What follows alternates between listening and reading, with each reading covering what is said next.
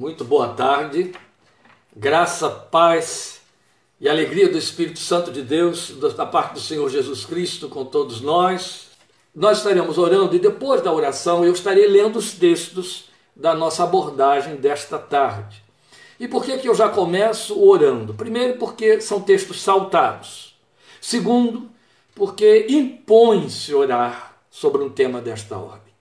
Estou muito consciente do comprometimento deste tema e não posso nem ousaria abordá-lo em hipótese alguma sem me sentir conscientemente investido da graça, da unção, da vontade do Espírito de Deus de comunicar esta palavra ao seu coração e ao coração de quantos vão entrar em contato com esta mensagem a posteriori. Pela misericórdia do Senhor, e eu espero que isso se amplie muito, tem sido centenas, mas nós queremos que ninguém fique de fora. Porque esta é uma palavra conscientizadora. Essa palavra de domingo passado foi uma palavra de conscientização, que alguns entendem como uma palavra de exortação, isso faz parte da profecia, não é? é consolar, edificar e exortar. Esta mensagem de hoje, que dá sequência àquela do domingo passado, é sumamente uma palavra de conscientização profunda. Meu sincero desejo e para isso oramos a semana inteira e temos trabalhado com Deus a esse respeito, é que você não saia da audição desta meditação da mesma maneira como chegou a ela. Não só.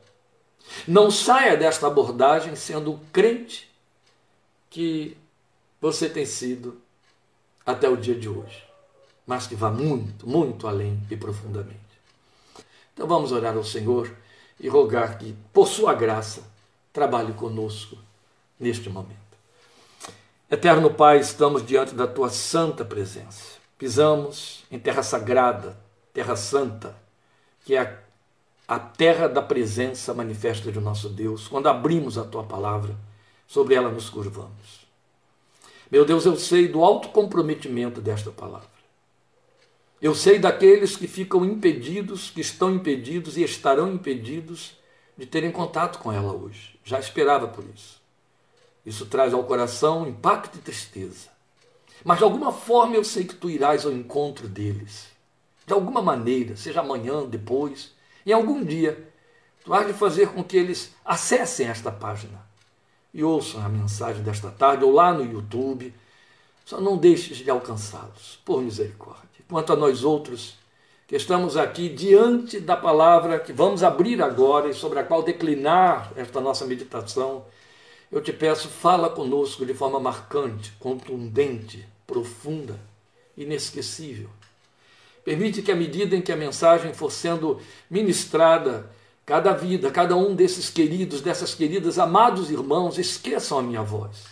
Esqueçam a voz humana por detrás da imagem e da mensagem e apenas discernam a tua voz, a voz do sumo pastor, do teu espírito, apelando aos seus corações, ditando a cada coração este apelo, este convite e essa expectativa tua, meu Deus, pela qual e para a qual nos alcançaste em Jesus Cristo, Senhor nosso.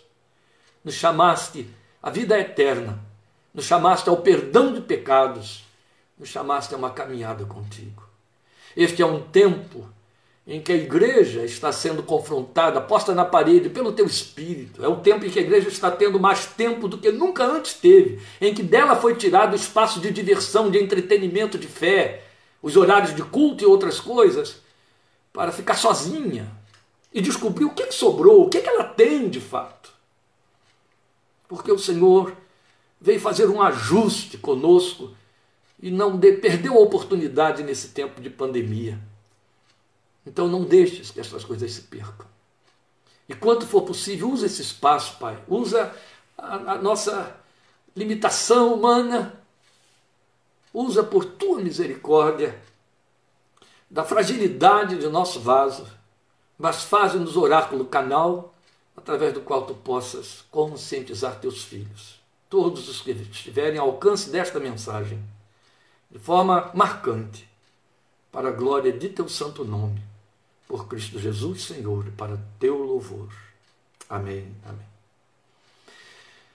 Meus amados irmãos, como nós dissemos, nosso tema hoje ele é uma sequência, uma continuação do que consideramos domingo passado. Desta vez a, a abordagem é muito focal. Até onde sua fé levou você? Eu não preciso nem abrir Bíblia, mas vou abrir, nem preciso comentar textos, mas vou comentar, para que a pergunta por si só suscite necessidade de resposta. Você concorda comigo? Se neste momento eu disser para você, ah, vamos orar de novo, vamos inclinar nossas frontes, vamos parar de conversar aqui agora e vamos trazer essa pergunta para dentro da nossa consciência espiritual: até onde a minha fé me levou? Que resposta eu vou dar a mim mesmo? Que resposta eu vou dar a essa questão? Mas eu quero convidar você a achar a resposta em cima da reflexão da palavra de Deus. É ela que vai ser usada para nos servir de reflexão, de avaliação e de exame. Nossos textos estão, estão em Êxodo 5, versículo 1, livro de Êxodo, segundo livro da Bíblia, você pode ir abrindo, abrindo aí. Êxodo 5, versículo 1. Depois eu vou saltar ao capítulo 8, vou ler os versículos 25 e 28. Depois eu vou saltar ao capítulo 10 e vou ler os versículos 8 a 11. E lá mesmo no capítulo 10 vou ler os versículos 24 a 26. À medida que eu for lendo, eu vou repetindo para você. E eu sei que fica um pouco complicado passando rápido as páginas, mas nós não temos tempo para ficar esperando. Então, já abra aí, por favor, a sua Bíblia em Êxodo 5 e logo Êxodo 8. E aí você vai poder acompanhar a leitura, tá bom? Se você estiver fazendo anotações, ó, Êxodo 5, 1, Êxodo 8, 25, 8, 28, Êxodo 10, 8 a 11, Êxodo 10, 24 a 26. Começando então com Êxodo capítulo 5, primeiro versículo. Depois disso, Moisés e Arão foram falar com o Faraó e disseram: Assim diz o Senhor, o Deus de Israel: Deixe o meu povo ir para celebrar-me uma festa no deserto. Eu não li o versículo 2, mas o versículo 2 traz a resposta de Faraó a esse apelo que Moisés apresenta para ele. E a resposta de Faraó foi: não. Bem redondo. Capítulo 8, versículo 25. Então o Faraó mandou chamar Moisés e Arão e disse: Vão oferecer sacrifícios ao seu Deus, mas não saiam do país. Êxodo 8, 28. Disse o Faraó: Eu os deixarei ir e oferecer sacrifícios ao Senhor, o seu Deus, no deserto mas não se afastem muito. E orem por mim também. Agora, capítulo 10, versículos 8 a 11.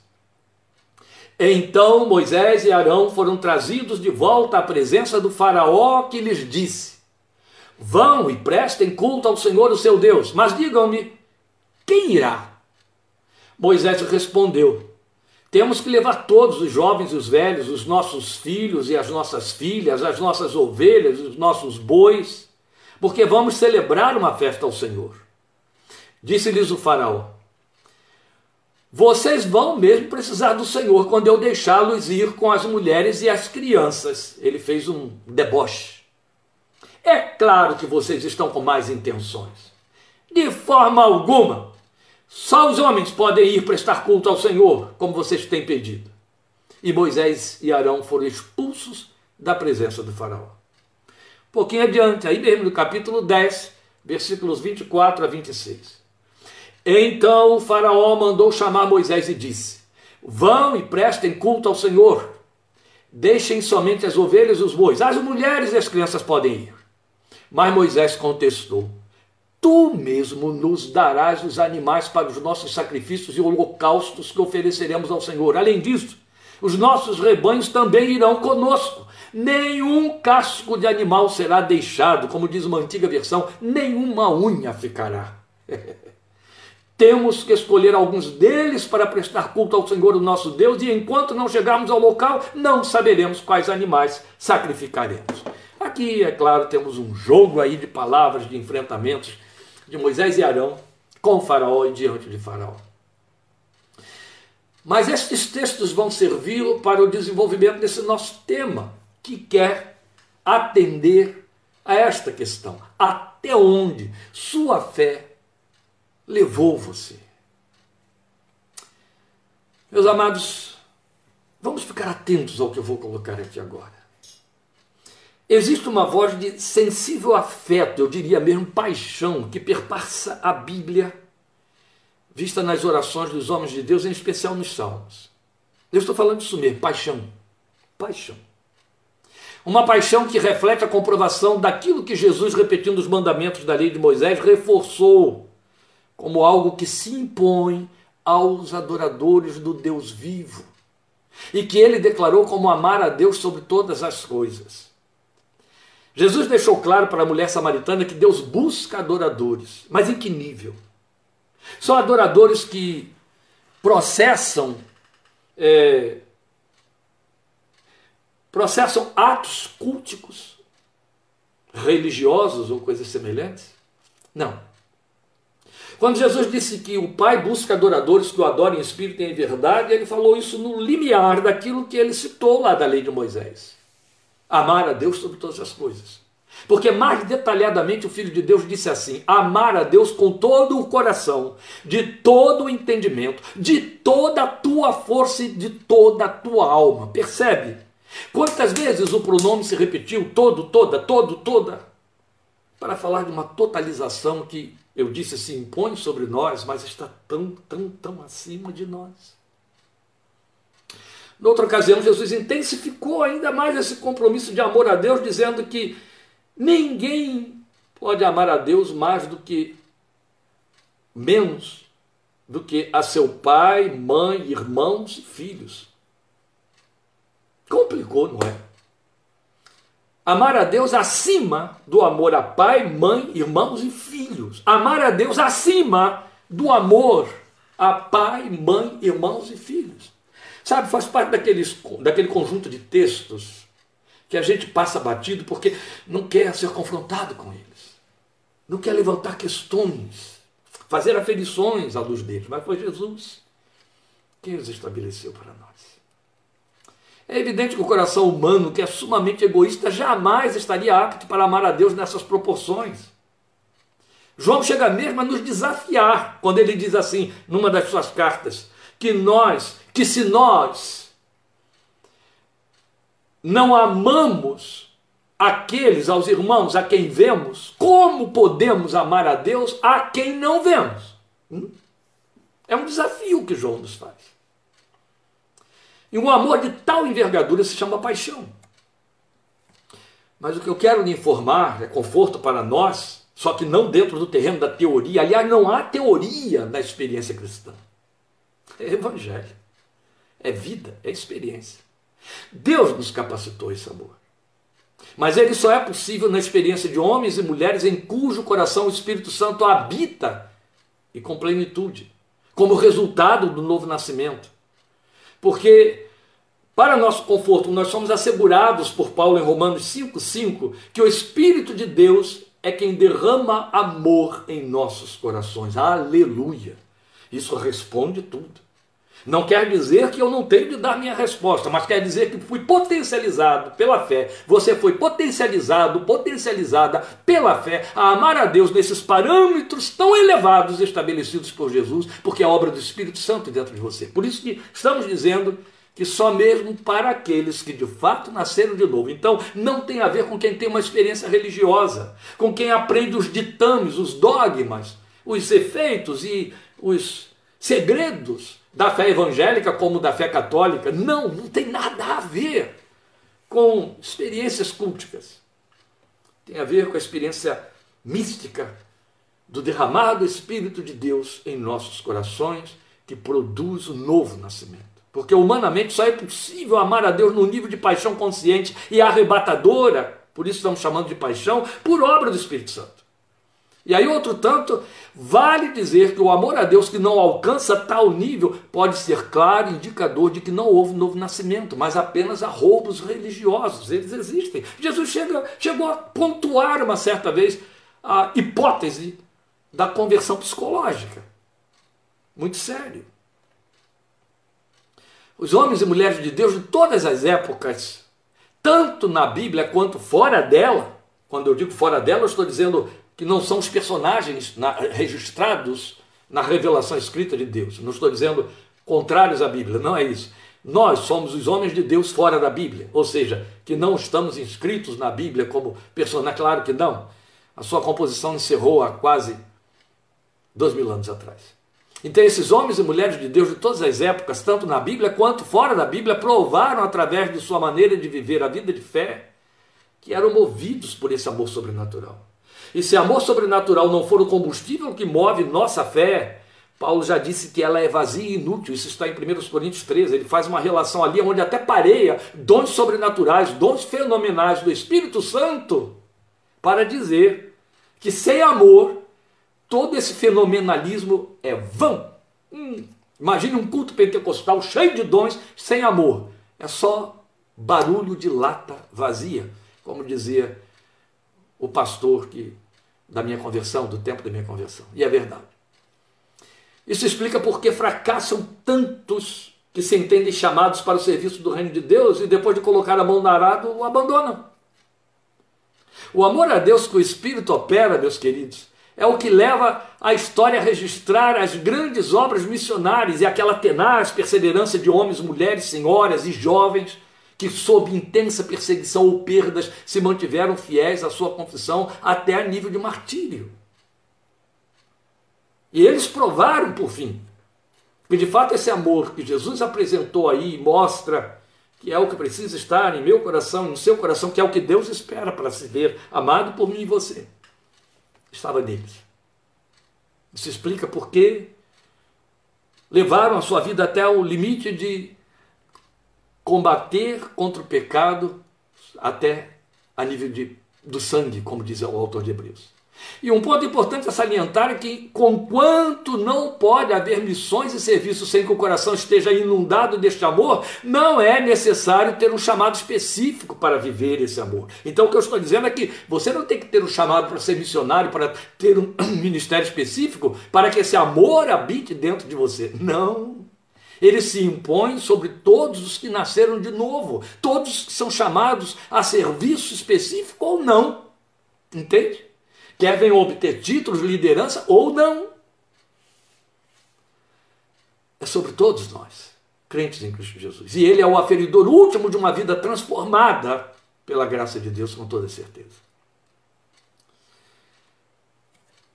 E sempre, na experiência da nossa vida com Deus, a minha e a sua, nós esbarramos com homens e mulheres apaixonados, que falam dessa palavra e dessa sua vida com Deus, debaixo dos influxos, de, fluxos dessa paixão, eles nos apaixonam, eles nos cativam, eles nos fazem perceber a excelência de algo sobrenatural que está acontecendo em seus corações. É verdade. E domingo passado nós estivemos considerando os movimentos que a fé produz em nossos corações. Algumas pessoas, especialmente aqueles que ouviram aquelas palavras, ao tentarem mensurar até onde a sua fé os tem levado, ficam duvidosas. Elas ficam se achando desprovidas de uma experiência genuína. Pois bem, a questão que se coloca é essa: até onde a fé levou você? A sua fé no seu coração levou você desde aquele dia em que creu até hoje. E por aonde a fé levou, eu quero significar a profundidade, o nível de comprometimento. Perceba, é isso que eu estou dizendo. Até onde a minha fé me levou, até onde eu me comprometi, até onde ela me levou a me comprometer na vida com Deus. Ainda quando na experiência de um jovem estudante, de uma dona de casa ocupada em criar seus filhos. Porque estamos falando de paixão. Não estamos falando de pessoas com uma vocação específica, mas de todos, especialmente mais do que nunca aqueles que tiverem uma vocação específica. Mas é interessante considerar aqui um ponto. Se não houver essa paixão, dificilmente haverá percepção para qualquer vocação específica. Isso é fato. Então, aquela voz de paixão que perpassa na Bíblia, ela nos alcança num eco, aquela, um eco, aquela mesma voz da noiva em Cantares, quando ela diz ao seu amado: Leva-me tu, correremos após ti. Isso tem uma beleza e profundidade singulares. Leva-me tu, correremos após ti. Isso fala de paixão. Se tu me levares, eu vou correr atrás de ti. É isso que está dizendo ali. Mas o nosso propósito hoje, o que eu quero fazer é isso: ajudar você a avaliar o nível da sua paixão. Até onde sua fé o tem levado, a tem levado, num exame paralelo da experiência de Moisés e Arão representando o povo de Deus na corte de Faraó e diante dele. Esses textos que eu estive lendo aí para você. E para fazer isso, eu vou me servir de uma aplicação plena de sabedoria, feita por um grande homem de Deus do fim do século XIX, ali por volta de 1874, 76, 1800, século XIX. Num comentário que ele faz do livro de Êxodo, daí esses textos que eu estive referendando.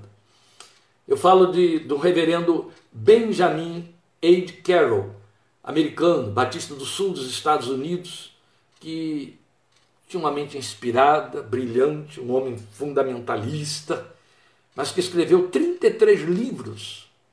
E desses 33 livros, os mais famosos foram 17 comentários bíblicos de diversos livros da Bíblia. Então é dele a aplicação desse texto de Êxodo. E eu vou me basear nessa aplicação que ele faz para fazer esses paralelos que nos servem de guia e respondendo a essa questão que nós estamos postulando para os irmãos. E, e, o que nos apresenta então estes textos lidos? Vamos fazer um repasse muito ligeiro daquele fato histórico que está sendo abordado ali. Veja, tudo quanto nós temos ali é, é a disputa entre Deus e a oposição a Deus quanto à adoração e serviço do povo do Senhor, que ele queria que prestasse essa adoração e serviço a ele. Esse povo de Deus, que está sendo apelado por Deus, recebe oposição na pessoa de Faraó. Então, a pessoa de Faraó ali representava a oposição que vai afigurar para mim e para você, e aí a gente já parte para esse paralelismo. Faraó vai afigurar para nós o mundo, ou o diabo, ou mesmo os dois, nessa competição. Então, o texto mostra para nós que Moisés estava seguro da vontade de Deus para seu povo. Qual era essa vontade? Que fosse livre para o deserto a fim de servi-lo fora das fronteiras do Egito. Mas o povo estava preso aos ditames do déspota. E por isso Moisés inicia uma negociação.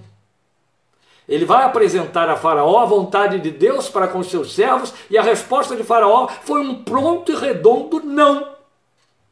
Mas não há nenhuma novidade nisso e nenhuma surpresa também. Porque o mundo e o diabo jamais nos querem adorando a Deus. Jamais nos querem trocando de Senhor.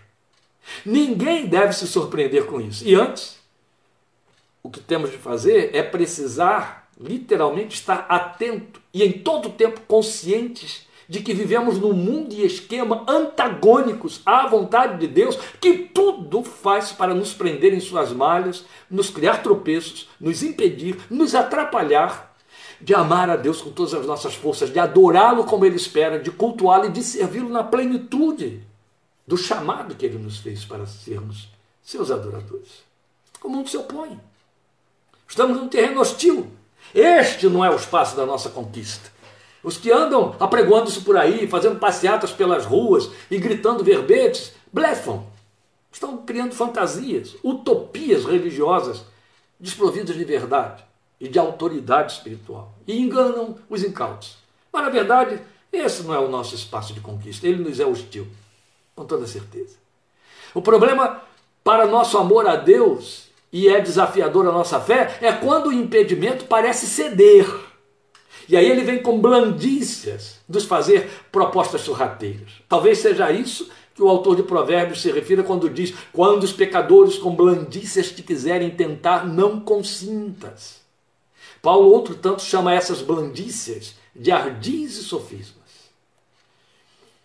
Porque depois de terem sido veementemente resistidos pelo Faraó, Moisés e Arão tornam a ele, repetem a decisão de Deus e ouvem Faraó fazer uma primeira concessão. Na verdade, o que temos aqui desse confronto é que Moisés e Arão oferecem resistência. Aí Faraó começa a ceder. Faz uma primeira concessão. Ele tinha dito o não redondo, expulsa Moisés e Arão da presença deles. E quando eles voltam para insistir na vontade de Deus, aí ele faz uma concessão. É aí que começa o perigo. É onde começa o perigo.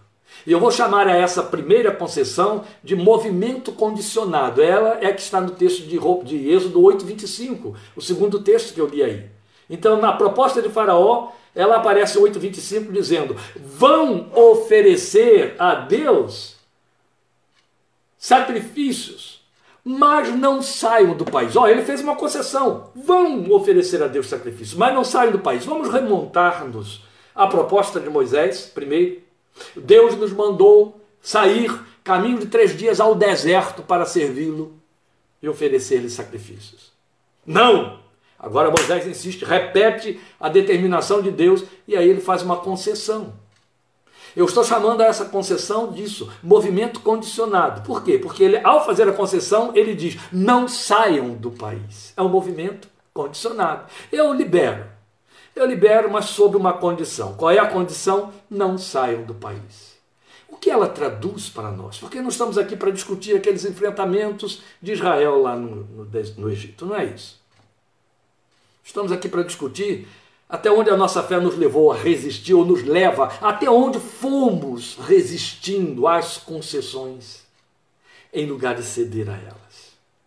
Seria como dizer, como se a proposta viesse através da boca de outros faraós, se opondo a nós, dizendo: quer servir? Fique à vontade. Mas não faça nada que fira meus princípios e costumes. Ó, não saia do país não faça nada que fira a minha cultura, meus princípios, meus costumes. Não me escandalize com um serviço de fé que eu não posso acompanhar, que não tenha o meu jeito, que não fale a minha língua. Ou seja, no servir a Jesus, não se mostre muito diferente de mim, da minha maneira de ver e entender as coisas do mundo religioso, do mundo espiritual. Faça um serviço que eu suporte, que tenha meus temperos, que tenha meu jeito, amolde-se ao meu ambiente, ao espaço em que você vive, que é o meu espaço. Essa é a proposta. Quer servir? Vá, vá. Mas dentro desses limites que eu posso aceitar, que eu posso suportar. Será que você não recebeu esse tipo de proposta quando quis envolver-se com profundidade? Isso não veio da boca de um cônjuge de filhos? De pais, de amigos chegados, até de outros crentes, os nominais que transitam entre nós. Será que não? O que importa é a gente saber que Moisés resistiu, nós temos que aprender com ele, justamente para mostrar que a sua forma de culto seria detestável ao povo de Faraó. Ele diz isso, porque para os, os egípcios, é, quem cuidava de gado era abominável. E ele disse: Nós vamos por nossos gados. Isso é abominável a vocês. Vocês não vão suportar a nossa forma de culto. Eu gosto de pensar isso. Quando a nossa maneira de ser crente causa incômodos à nossa volta, nós estamos na posição de Deus. O diabo já corre para dizer: se você estivesse agindo com sabedoria, não estaria causando esse alvoroço todo à sua volta. Cuidado com isso. Cuidado com isso. Depois a concessão aumenta, porque Moisés resiste, aí ela se amplia mais. E aí parece ser convincente, é verdade. Mas não ceder à primeira já levou a fé a dar um passo mais profundo na direção do seu amor a Deus. Isso é bom. Se você deu de ombros e disse: se te desagradar, não estou nem aí, você já foi fundo, já fez uma boa caminhada. Só que vem uma segunda concessão, se você resiste. E a essa segunda concessão, que é uma aparente concessão, nós vamos chamar de movimento tangencial. Ele diz: pode ir, faça o seu movimento, mas olha, tangencie só a coisa, não se afunde muito. Ela aparece na proposta que vem no versículo 28, Êxodo 8, 28. Veja aí. Disse o Faraó: Eu os deixarei ir e oferecer sacrifícios ao Senhor, seu Deus, no deserto. Percebe como é que ele já avançou? Agora ele já aceitou que tem que ser no deserto. Eu os deixarei ir, oferecer sacrifícios ao Senhor, o seu Deus, no deserto. Mas não se afastem muito, e orem por mim também. O que, que é isso aqui? Sofisma. E que sofisma! Orem por mim também.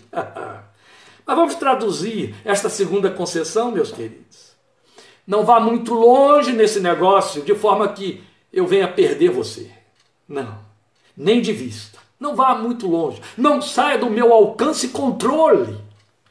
Não me deixe perder o controle sobre você. Não se comprometa tanto que depois você não sirva mais para mim. Entende? Ó, não vá muito longe. Ele disse literalmente: não vá tão longe que fique difícil voltar depois. Oh, meu amado, vamos contrariar a proposta feita por Satanás, homem, carne, o que for, o mundo, nessas palavras de Faraó, conforme o coração de Deus. Porque o que ele apela para mim, para você é: vá longe comigo. Eu te chamo para ir longe comigo. Vem longe na caminhada comigo. O mundo diz: não vá tão longe. Não se comprometa tanto. Para que se comprometer tanto?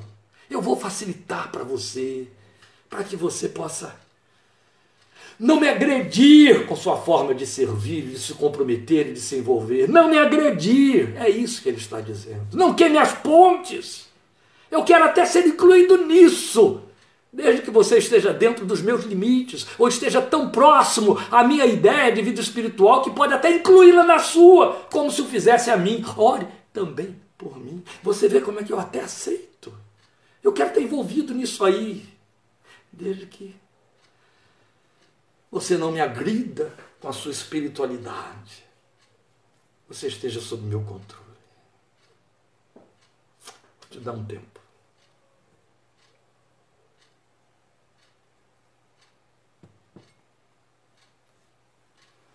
É só uma segunda concessão. Eu vou inverter o processo aqui. Você pode ser um Moisés e um Arão cedendo à segunda proposta. Mas eu também posso estar falando com o Faraó, que faz a proposta. Pode ser que haja um Faraó aí me ouvindo, fazendo essa proposta a uma vida que quer ir e ir longe. Moisés resiste de novo e ele diz: Não, é caminhada de três dias, é longe, é no deserto mesmo, onde você não pode nos acompanhar. Ele diz isso com outras palavras, ou seja, isso está incluído no enfrentamento que ele faz, na resistência. Entende? Mas a concessão continua, porque é enfrentar ele ceder, é enfrentar ele ceder. E aí ele cede pela terceira vez e agora começa a cobrar um custo ao fazer a concessão. E a esta terceira concessão eu vou chamar de movimento contra o coração. É o que você tem no capítulo 10 de Êxodo, versículos 8 a 11. Vou voltar à leitura do texto, é importante demais. Então Moisés e Arão foram trazidos de volta à presença do faraó que lhes disse: Vão e prestem culto ao Senhor, seu Deus, mas digam-me quem irá. Moisés respondeu: Temos que levar todos os jovens, os velhos, nossos filhos, nossas filhas, nossas ovelhas, nossos bois, porque vamos celebrar uma festa ao Senhor. Disse-lhes o faraó, acha até que deu uma risadinha. Vocês vão mesmo precisar do Senhor quando eu deixá-los ir com as mulheres e crianças. É claro que vocês estão com mais intenções, de forma alguma. Só os homens podem ir prestar culto ao Senhor, como vocês têm pedido. E Moisés e Arão foram expulsos da presença do Faraó. Deus eterno, que temos aqui nesta tétrica concessão, perigosa concessão. Eu disse, é um movimento contra o coração. O que ele está dizendo? Quer ir mesmo fundo e longe? Vá, mas faça isso sozinho. Deixe seu coração do lado de cá, ou seja, onde o seu coração está: mulher, filhos, pais.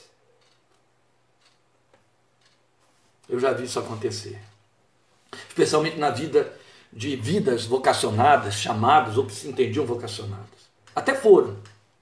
Mas o coração ficou lá no Egito, porque pai, mãe, família os prendia para chamar de volta. Eu não sou daqueles pregadores, meus queridos, não fui chamado para isso, não consigo ser isso que alivia. Se Deus me compromete a conscientizar, eu tenho de conscientizar. Esse é o momento de você então assumir uma atitude profética e profetas são apedrejados. O que ele está propondo é isso? Quer mesmo ir fundo e longe? Vá. Mas deixe seu coração do lado de cá, ainda apegado às minhas coisas.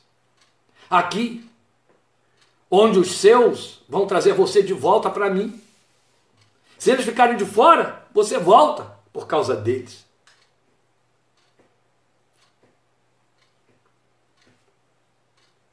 Moisés resiste e diz: Vou, mas nosso coração vai conosco, vai junto. Nós vamos levar todos, vamos incluir todos nessa caminhada. Em outras palavras, para mim e para vocês significaria: eu não vou dar sossego ao meu coração, vivendo uma vida, uma experiência de serviço a Deus, quando do lado de fora está a minha família, quando eu não pude incluir mãe, pai, irmãos, filhos. Não aceito a ideia de que eu sou adorador, de que eu tenho esperança de vida eterna, mas meu filho, minha filha, meus genros, meus netos estão do lado de fora. Não vou ter esse sossego. Não vou deixá-los com Faraó. Não vou deixar Faraó administrar, cuidar deles, ministrar para eles, porque lá eles estarão servindo a Faraó. Eu sirvo a Deus e o meu sangue, meu coração, serve ao diabo, serve ao mundo. Não. Eu vou levá-los juntos. Claro, isso não significa eu vou forçar, vou caçar a laço. Significa vou regar a terra do coração deles com meu joelho, com meu clamor, não vou dar descanso aos meus olhos. Até que o Senhor exerça a justiça da salvação sobre elas, sobre a minha casa, sobre os meus, sobre o meu coração. Eu vou, mas vou levar junto o meu coração. Tudo que eu amo, eu vou levar comigo. Foi isso que Moisés disse. Tudo que eu amo. ainda uma última tentativa de persuasão que vai surgir na negociação que vai aparecer em 10 de 24 a 26. Eu vou chamar a essa última de movimento contra os sonhos. Você percebe? Conforme a resistência se intensifica, Faraó recua. À medida que ele recua, ele não quer abrir mão, mas ele faz negociação. E na negociação ele está sendo capcioso, está sendo satânico. Ele está dizendo: olha, eu deixo, eu permito, faço o que você quer, mas isso não pode, aquilo outro também não pode, isso não é nada, não significa nada, deixa aqui, eu vou cuidar deles para você. Qual é a intenção por detrás?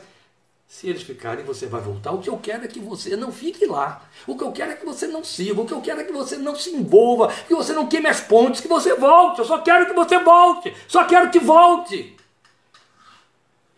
A Bíblia nos fala de um que foi, até foi muito longe, viu? Era um, um dos apóstolos, estavam juntos. O nome dele era Demas. Você vai ler as cartas de Paulo e você vai ver Paulo citando Demas como companheiro, aquele que estava ali, ó, lutando junto.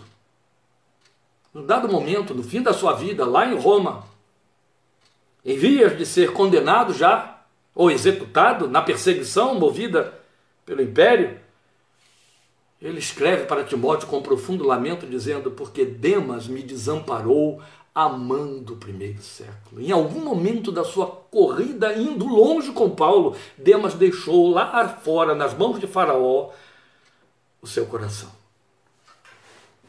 que o levou de volta para Faraó.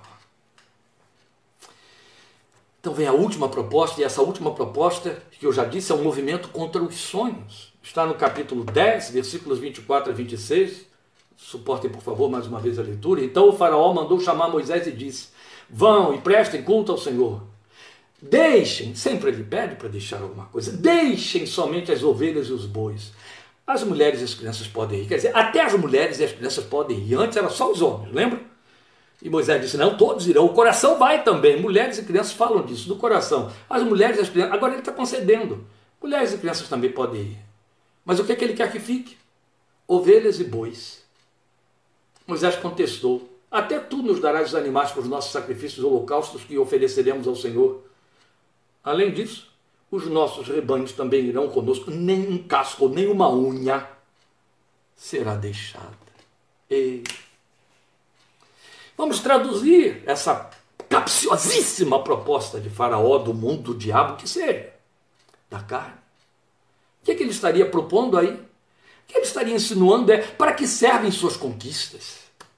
Essa é a insinuação. Isso tudo é secular, é material, é mundano. Deixa comigo. Das coisas temporais eu dou conta. Deus quer sua fé, seu coração, sua vida, não seus bens, suas posses, não. Faça separação entre sua vida espiritual e vida material. Sua vida material não serve para adorar a Deus, ela não tem caráter de culto, ela é temporal. Vê, todo mundo faz igual, todo mundo faz a mesma coisa, tem os mesmos cursos, tem os mesmos trabalhos, ocupa as mesmas empresas, vendem do mesmo jeito, compram do mesmo jeito. Isso é secular, isso é mundano. Não envolva Deus nisso, não se preocupe em levar essas coisas para Deus, fazer como se fizesse para Deus. Não, você está fazendo é para poder pagar tributos, para poder viver, sustentar seus filhos, se sustentar. Isso é secular. Não misture as coisas. Seria essa a proposta. Deixe os bois, deixe as ovelhas e os rebanhos comigo, suas conquistas temporárias, deixe comigo. Aquilo que sua mão produziu, deixe comigo. Mas Moisés tanto resiste quanto afirma: nenhuma unha ficará não deixaremos nada para você. Tudo que somos e temos servirá ao Deus a quem amamos. Há um cântico belo na enologia evangélica que muitas vezes a gente tem cantado, várias vezes. Você deve lembrar, você que já cantou aí conosco em alguns cultos: tudo que tem e sou é teu, Senhor. Porque quando o crente chega a engolir essa isca de Faraó, a minha conquista temporal, porque se assemelha à conquista de todos os outros que nem têm fé e até se dão melhor do que eu, ela é minha, ela é temporal, ela não tem nada a ver com Deus, ele já fundou. Ele já, já, já caminhou de volta a todas as pontes. Não é só. Essas colocações que eu fiz aqui até agora, elas são muitas da minha leitura em cima do texto, mas aquele autor que eu citei aí, o Benjamin H. Carroll, ele faz uma outra aplicação que eu não quis fazer aqui em cima desta proposta de Faraó, mas vou fazer agora, vou repeti-lo. Entende? É quando Satanás insinua ao crente: não pense você que seu dinheiro serve para prestar culto. Não pense você que seus bens materiais, seu carro, sua casa, suas conquistas, seus sonhos servem para prestar culto. Isso é para você, isso é para seus filhos. Deus não está interessado nessas coisas. Deixa isso de fora. Deixa isso de fora. Maldito Faraó. Esta é a razão porque o nosso Deus quer que nós o servamos com tudo que somos e tudo que temos, porque o que temos é dele que vem. Entende? É dele que vem. Esta é a verdade. Tudo que temos e somos servirá ao Deus a quem amamos foi isso que Moisés disse. Até essas coisas materiais vão ser instrumentos de serviço para Deus, instrumento de culto. Glória a Deus. É isso. A cada uma dessas contrapropostas, Moisés resistiu e disse não. Por fim, ferido por Deus, Faraó cede e o povo sai livre. Mas e quanto a nós? Veja, esse movimento de Moisés e Arão no enfrentamento a Faraó parece atender muito de perto ao que Pedro preconizou quando ele disse assim: resistam ao diabo e ele fugirá de vós, de vocês. As antigas versões dizem isso: resistir ao diabo e ele fugirá de vós. Olha aqui uma prova mais do que evidente, histórica, de que isso acontece, porque ali está o diabo representado por Faraó, usando Faraó, e lá está Moisés e Arão representando a mim e você, o povo de Deus, a igreja de Cristo, resistindo a ele e ele fazendo concessões, fazendo concessões, até que perde. Porque esta palavra se cumpre. Quando você resiste ao diabo, ele foge. Você tem que resistir até que ele fuja. Porque o compromisso dele, em resposta à sua resistência, é fugir, porque o diabo é covarde. E ele foge. Mas a palavra de Deus, insisto comigo e com você dizendo isso, resista a ele. Ele vem, ele te faz blandícias, propõe, propõe sofismas, resista. Ele te tenta, resista. Ele vai fugir. Ele não vai ficar nisso para sempre. Ele vai desistir. Ele vai fugir. Resista, ele vai fugir. Mas acreditem, meus queridos, e eu acredito, que esse caminho que nós percorremos na aplicação destes textos aí, Êxodo 8, 25, 28, 10, 11 a, 8 a 11, 24 a 26 do 10. Esses mesmos textos aí, na interpretação daquele irmão que eu citei aí, B. H. Carroll, Benjamin Carroll, ele serviu perfeitamente para nos levar até, a pensar até onde nós temos ido. Eu creio firmemente nisso. Que dentro das abordagens que fizemos até agora, isso nos serviu para nos fazer reavaliar e considerar até onde temos ido. Onde foi que alguém ficou bloqueado, parado no meio do caminho? Parou na primeira proposta, parou na segunda, parou na terceira, está atrapalhado na quarta. Até onde temos ido? Até onde a nossa fé nos tem levado? Longe, fundo? Pregando certa vez sobre esse mesmo texto, Eu lembro de ter lançado um desafio à igreja, aos que estavam ali, inclusive também, obreiros, vidas vocacionadas. Eu vou fazer isso hoje de novo. A quantos estão aí nos ouvindo, nos assistindo? Porque o que eu disse àqueles irmãos naquela ocasião é que a nós foi proposta uma caminhada de excelência, uma caminhada de rupturas, onde somos convidados a irmos além e mais fundo, queimando todas as pontes de forma que nós cheguemos tão longe que se torne impossível voltar. Por que a colocação se torne impossível voltar? Porque pode ser que de alguma maneira um outro faraó surja no meio do caminho para dizer: olha, tal situação está acontecendo e é hora de parar aí e rever sua posição. Mas se todas as pontes foram queimadas, não há mais como voltar, não é? Por isso é que a proposta da fé é nos levar tão longe que as pontes vão sendo queimadas. A experiência pastoral me faz concluir com lamento, com dor, que aqueles irmãos, aqueles amigos, muitos deles, que caminharam conosco, alguns deles, melhor dizendo, que caminharam conosco, não queimaram as pontes, ficaram sempre deixando uma ponta amarrada lá atrás da sua corda de comprometimento, acabaram voltando. Porque o que ficou para trás apelou, os trouxe de volta, acharam o caminho de volta, acharam pontes. Sempre que você deixa o compromisso te prendendo lá atrás, você vai atender a ele. O faraó vence. Isso não pode acontecer. Até onde sua fé levou você? Até onde você está disposto a ir na caminhada com o Senhor?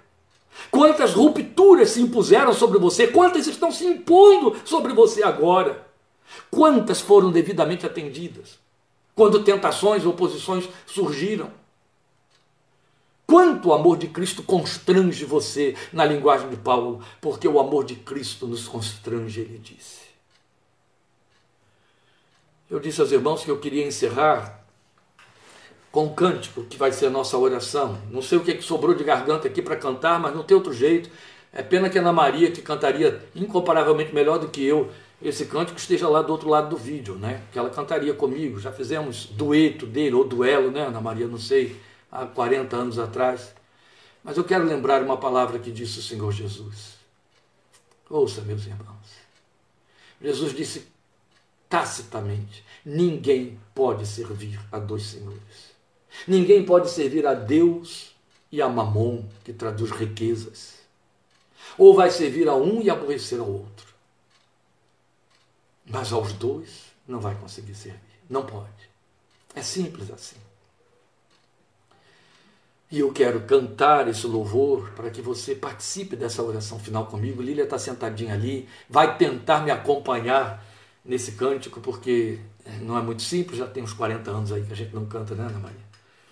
Mas esse cântico, na verdade, é, é um belo poema da pena de Dona Rosalie Mills Appleby, aquela missionária americana que fez uma grande obra de Deus aqui neste país até os anos 1960, 65, depois voltou para sua terra onde morreu. Muitos anos depois morreu. Ela escreveu esse poema tão lindo. Dona Estela de Bois, uma serva de Deus da Bahia, botou a música nesse poema. E essa bela canção se tornou um clássico hino da inologia evangélica contemporânea. Vai ser a nossa oração agora. Eu vou cantá-lo, você perdoe todas as dificuldades, ainda mais agora, né? Vou tentar lubrificar aqui a garganta. Mas, por favor, não acompanhe o cântico como quem ouve um cântico. Se você não o conhece, faça dele a sua oração. Acompanhe o espírito de oração. Se o conhece, aí sim, cante comigo. Jesus é melhor sim que ouro e bens. Jesus é melhor do que tudo o que tens. Melhor que riquezas e posições. Melhor muito mais do que milhões. Pode ser um rei com poder nas mãos, mas do mal, um escravo sim. Mil vezes prefiro o meu Jesus e servi-lo até o fim. Vamos adorar a Deus.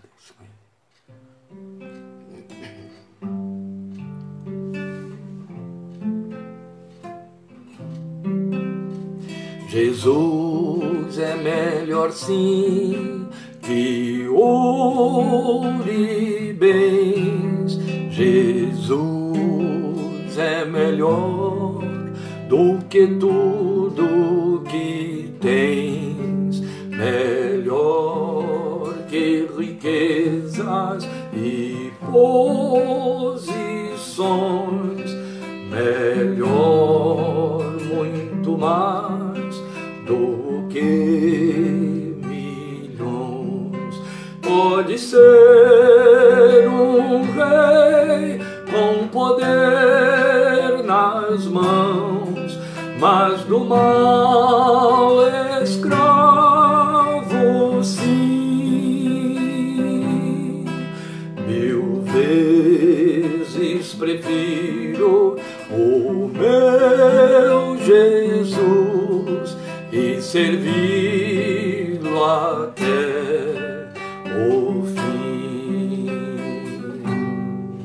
Jesus é melhor que qualquer valor, amigo leal no prazer e na dor,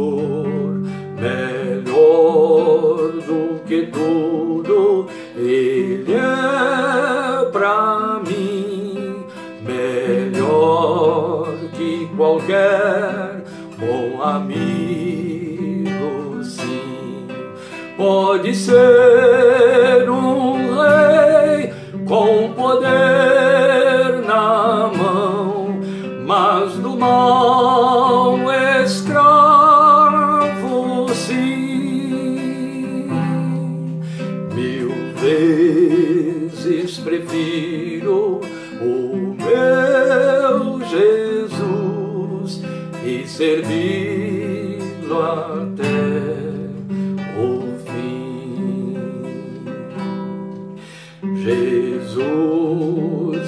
mais puro que a linda flor. Jesus é o sol da justiça e do amor. Jesus é a fonte que satisfaz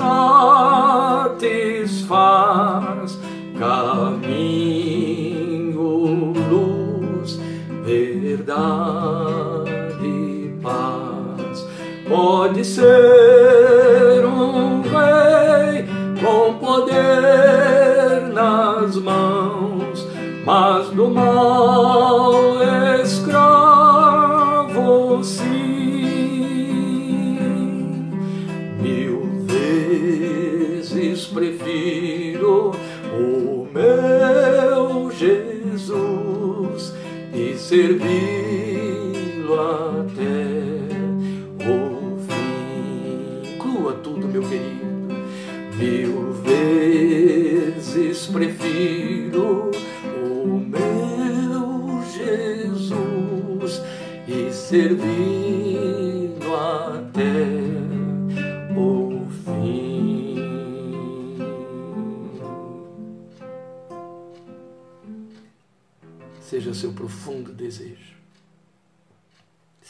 Entrega sem resistência. Ele te deu tudo, ele se deu inteiro, ele é digno de tudo que você é e tem. Que nada fique de fora, que a rendição seja absoluta, funda, tão longe, que nunca possa mudar. Deus te abençoe e fortaleça. Estejamos juntos domingo em nome de Jesus, 7 às 5 e meia. Obrigado por sua atenção e participação. Que a graça do Senhor esteja sobre você. Ore, ore sobre esta palavra para que Deus a leve na direção dela os que não participaram dela hoje. Amém? Em nome de Jesus. Deus te abençoe.